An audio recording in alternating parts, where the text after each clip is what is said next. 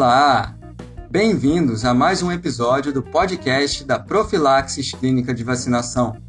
Segurança e tecnologia gerando confiabilidade. Neste episódio, o podcast tem a honra de receber a doutora Mary Baran, médica, pediatra e epidemiologista. Ela foi coordenadora e depois superintendente de vigilância epidemiológica durante 18 anos na Secretaria Municipal de Saúde do Rio de Janeiro. Hoje ela nos conta um pouco da sua experiência em diversas campanhas de vacinação. Eu agradeço é, muito o convite, é bastante interessante falar sobre as campanhas de vacina, sobre vacina de uma maneira geral, principalmente essa experiência que foram as campanhas, né? Porque eu acho que tem um histórico que é interessante, porque apesar de, do Plano Nacional de Imunizações, né, que é o PNI, ter começado no ano de 1973, mas só em 1975 foi criado também o sistema de vigilância epidemiológica, que foi muito importante. E junto com isso apareceu uma lei que dizia que era obrigatório a vacinação no primeiro ano de vida. E se, se, essa, se a criança não fosse vacinada, os pais não receberiam salário família. Então, isso foi uma forma assim, de incentivar, mas mais ou menos obrigando e, e, de uma certa forma, penalizando. Mas, mesmo assim, e, e eu acho que o doutor Sabin, doutor Albert Sabin, que foi quem criou a vacina Sabin, que é a vacina da gotinha, ele foi muito responsável pelo acontecimento da, das campanhas. Embora já tenha tido uma campanha de vacinação, eu ainda não estava na secretaria, foi em 1974, que foi é, uma epidemia de meningite que nós tivemos no Brasil, no Rio de Janeiro, São Paulo, em vários estados, e que pela primeira vez no mundo teve uma campanha de vacinação e que foi com a vacina da meningocócica A e, que foi utilizada aqui e teve resultado. Então, a, foi, foi assim, o primeiro bom resultado mostrando que uma vacinação maciça poderia funcionar. Depois, é, com a questão da poliomielite, nós tivemos aqui no Brasil uma, uma epidemia de polio muito importante, as crianças ficando com paralisias para o resto da vida, né? eram pessoas acometidas para o resto da vida, com um defeito muito ruim. E, e então, o, o doutor Sabin, ele dizia, na vacinação de rotina, vocês só conseguem 50% de cobertura vacinal. a cobertura vacinal é assim, o quanto a gente atinge, como dizer, a gente quer vacinar as crianças de 0 a 5 anos, teríamos que vacinar 95% dessas crianças. Agora, se, se durante a vacinação de rotina, os anos todos, a gente só conseguia vacinar 50%, então não tínhamos resultado de realmente acabar com a poliomielite. E, e aí o Dr. Sabin, em 1979, ele chegou a ficar nervoso e falou: olha, se vocês não fizerem uma campanha de massa, isso aí vai continuar, essas crianças morrendo, além de matava também, mas o pior era, era a, a, a paralisia que causava para o resto da vida. Então, é, é, finalmente, aqui, o Ministério da Saúde resolveu entrar com a, com a vacinação, com a campanha de vacinação em 1980, foi a primeira campanha.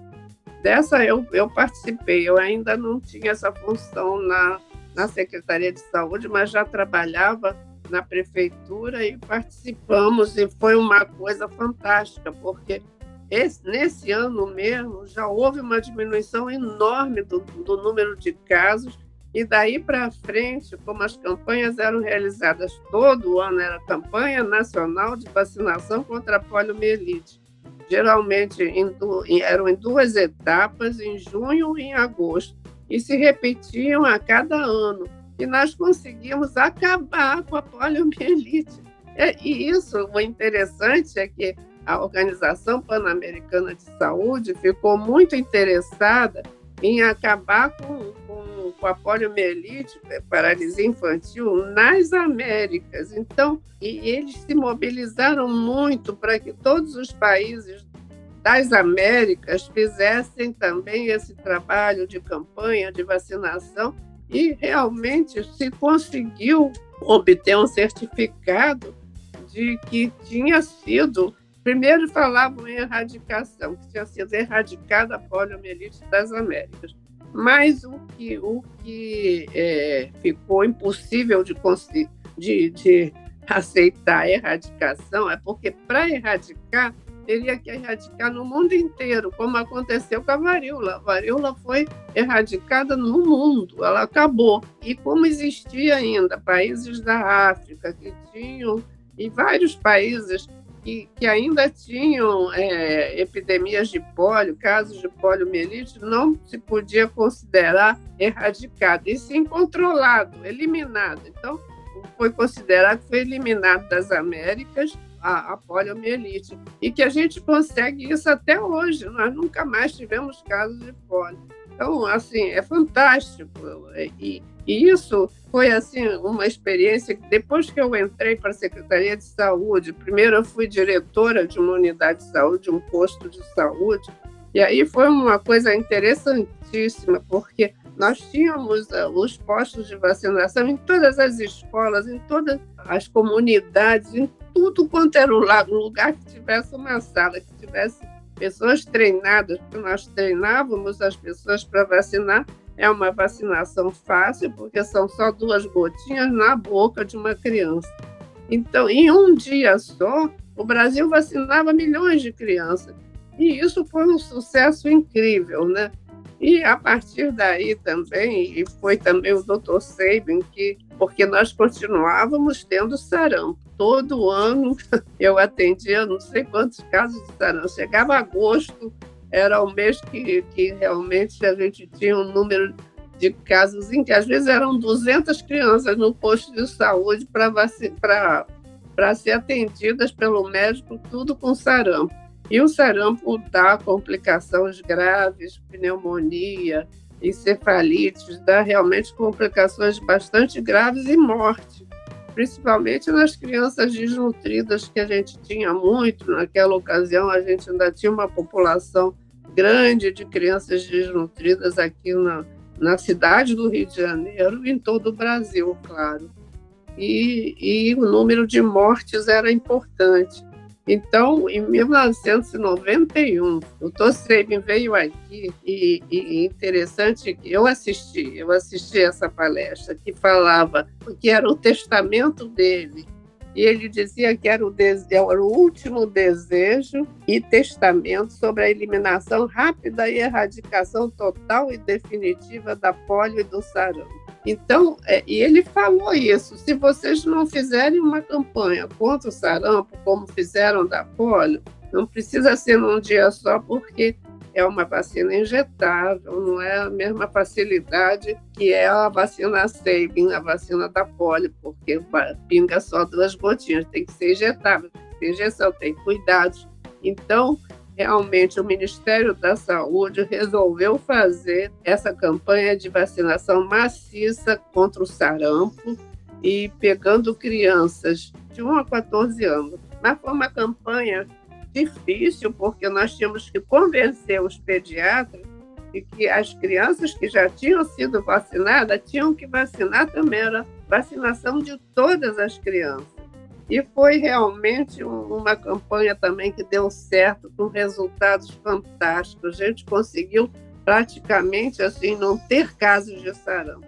E depois de um certo tempo começou a aparecer porque a cobertura vacinal começou a cair, Começaram a surgir grupos radicais que falavam que a vacina não era boa, que a vacina dava autismo. Até foi a culpa foi de um médico que enrolou meio de campo falando que tinha crianças com autismo, que era devido à vacina do sarampo. E aí começou, a, assim, alguns países, o Japão, o Japão, Inglaterra, todos os países do primeiro mundo começaram a não vacinar contra sarampo por causa dessa história do autismo, que depois se viu que era tudo mentira, que era um, era um ato de corrupção, pode-se dizer, porque era querer é, realmente processar os laboratórios produtores da, da vacina do sarampo para receber dinheiro. Era o médico com um, com um escritório de advocacia. Essas coisas que acontecem no mundo são terríveis, né? Isso foi ruim, muito ruim. Começou, começaram vários movimentos, alguns, alguns movimentos até religiosos, algumas religiões ortodoxas que aconselham a não vacinar. A homeopatia também tinha uma corrente da, da homeopatia que é, falava que não era bom vacinar as crianças, porque vacina não, não era uma coisa boa. Então, começaram a aparecer essas coisas e a gente ficou perdendo aquilo que nós já tínhamos conseguido, assim, de, de não ter mais casos de sarampo. Aparecia uma raridade de algum caso importado, mas aqui nós não tínhamos. E aí nós começamos a ter, inclusive, epidemias, como tivemos na região norte, tivemos em vários locais, inclusive aqui no Rio de Janeiro, e, e isso é, é, muito ruim. E houve uma época, tem uma história também muito bonita, que é assim, quando se instalou essa, essa, essa campanha da, da polio, e que deu certo, e que não tinha mais criança com polio, a população ficou acreditando muito nas vacinas. Eu acho que foi um crescimento enorme nesse sentido. E aí é, houve um, um, fato que foi durante o, o, governo Saturnino Braga, que houve a falência da prefeitura. As pessoas não recebiam salários, funcionários todos não recebiam salário, e aconteceu dos médicos, dos, todos os profissionais de saúde resolverem fazer greve no dia da campanha de vacinação e não vacinar ninguém. Era uma coisa terrível. Então, nós que éramos, eu era diretora de um posto de saúde lá na Penha.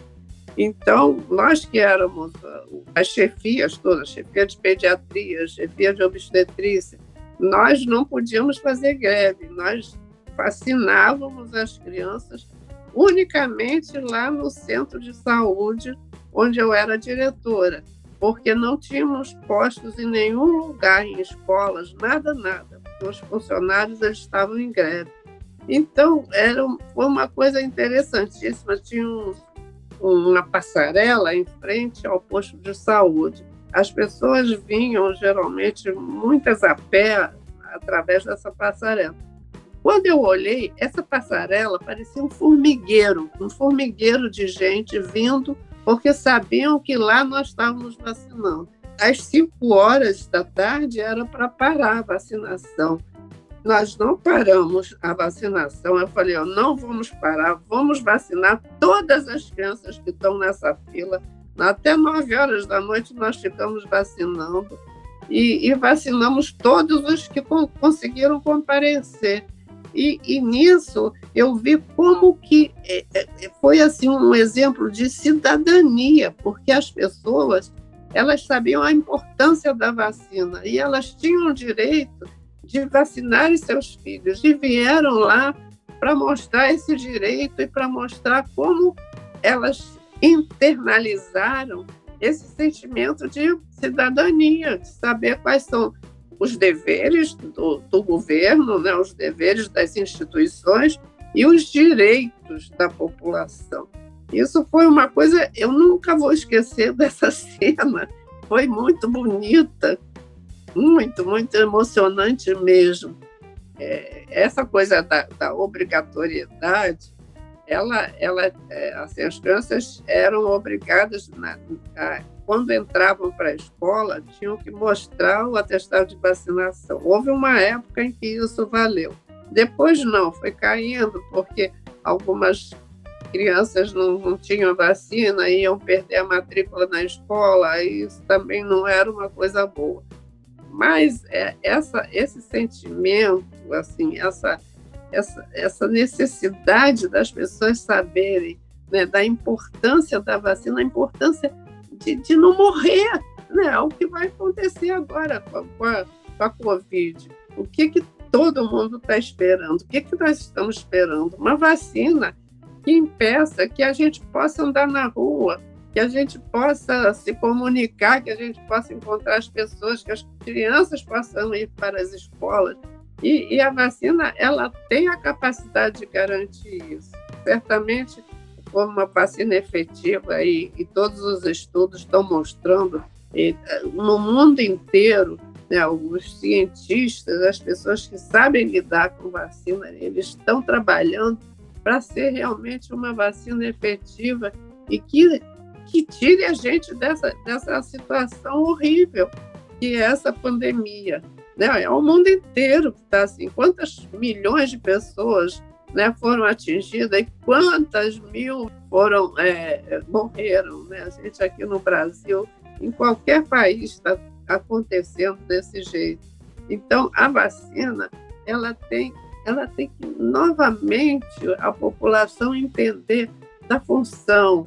É, se uma vacina dá, às vezes, uma reação um pouco mais forte, isso é normal acontecer. Qualquer remédio pode dar uma reação alérgica grave, pode, mas isso é um em milhões de pessoas. Então, é isso que a gente tem que também saber avaliar. E, geralmente, quando ocorre uma, uma, uma reação mais grave, o, os profissionais de saúde sabem como lidar com isso, sabem como fazer para que isso não leve a, a, a uma fatalidade. Então, é isso que eu quero que realmente volte essa, essa coisa, esse sentimento, essa, esse apoderamento da, de, de cidadania das pessoas, da população saber a importância que é poder contar com uma vacina, poder salvar milhões de pessoas e, e, e, e escutar o que se fala. E, infelizmente, a gente hoje tem as fake news, tem essas redes sociais, tem pessoas que têm interesses, não sei qual é o tipo de interesse, eu não posso entender isso, em fazer com que com que as coisas boas fiquem consideradas ruins, porque fazem isso, fazem aquilo, inventam tanta coisa. Eu já ouvi tanta quando nós entramos com a vacina para vacinar é, contra a influenza, contra a gripe, né, que, era um, que é também um vírus que, que pode acontecer de matar, que dá pneumonia, principalmente os idosos. Quando nós entramos com essa vacina, e ligavam para mim dizendo que era veneno de cobra, que era para matar os velhinhos. Então, sabe, essa coisa que, que, inventam, essa coisa tão ruim e tanta maldade, né? Acho que é criminoso, porque se você vai impedir que uma criança seja vacinada e que ela viva e que ela não tenha essa doença e que ela não morra, isso é um crime, é um crime mesmo. E é isso que eu acho que a gente tem que botar na cabeça da gente o que é o verdadeiro, o certo e o que é o falso, o que é inventado pelas pessoas, não sei com qual interesse, é um interesse muito maligno. Primeiro, isso é uma coisa que está sendo bastante falada agora, a ciência, saber o que, que é ciência, o que, que é as pessoas que estudam quantos anos e a gente estuda a vida inteira. Eu, com a minha idade agora, que eu já sou velha, eu continuo estudando. A gente não para de estudar, de querer se atualizar, de saber, de querer que tudo corra bem. Então, é, é, e, e, esses cientistas todos que trabalham, nós vimos agora, né, é, foi, é, foi até uma coisa bonita o, o, trabalho dos médicos, dos profissionais de saúde, das enfermeiras, das atendentes, de todo mundo dentro de um hospital para salvar pessoas. Né? E, e, a ciência é que dá o norte disso. Né? A gente tem que realmente escutar o que, que as pessoas que estudam, as pessoas que sabem, as pessoas e não esses que inventam coisas, que é veneno de cobra, que dá autismo, que dá não sei o quê. Então, é isso que eu acho que é muito importante, que a gente tenha isso na cabeça, que a gente possa continuar salvando nossas crianças, nossos adultos, nossos velhos e sendo mais felizes. Obrigado, doutora Mary. Obrigado por ouvir mais um episódio do podcast da Profilaxis Clínica de Vacinação. Segurança e tecnologia gerando confiabilidade. Até o próximo episódio.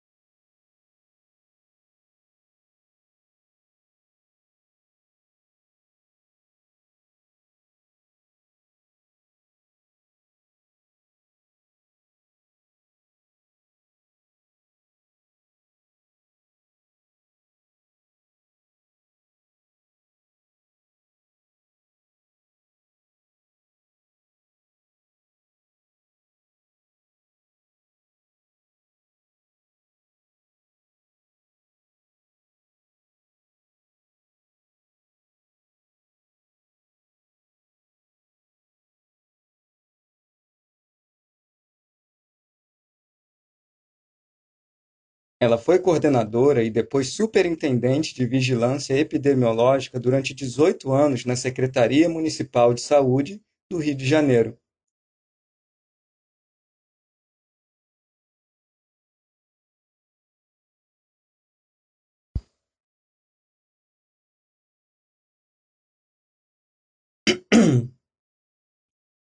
Neste episódio, neste episódio, podcast tem a honra de receber a doutora Mary Baran, médica, pediatra e epidemiologista. Ela foi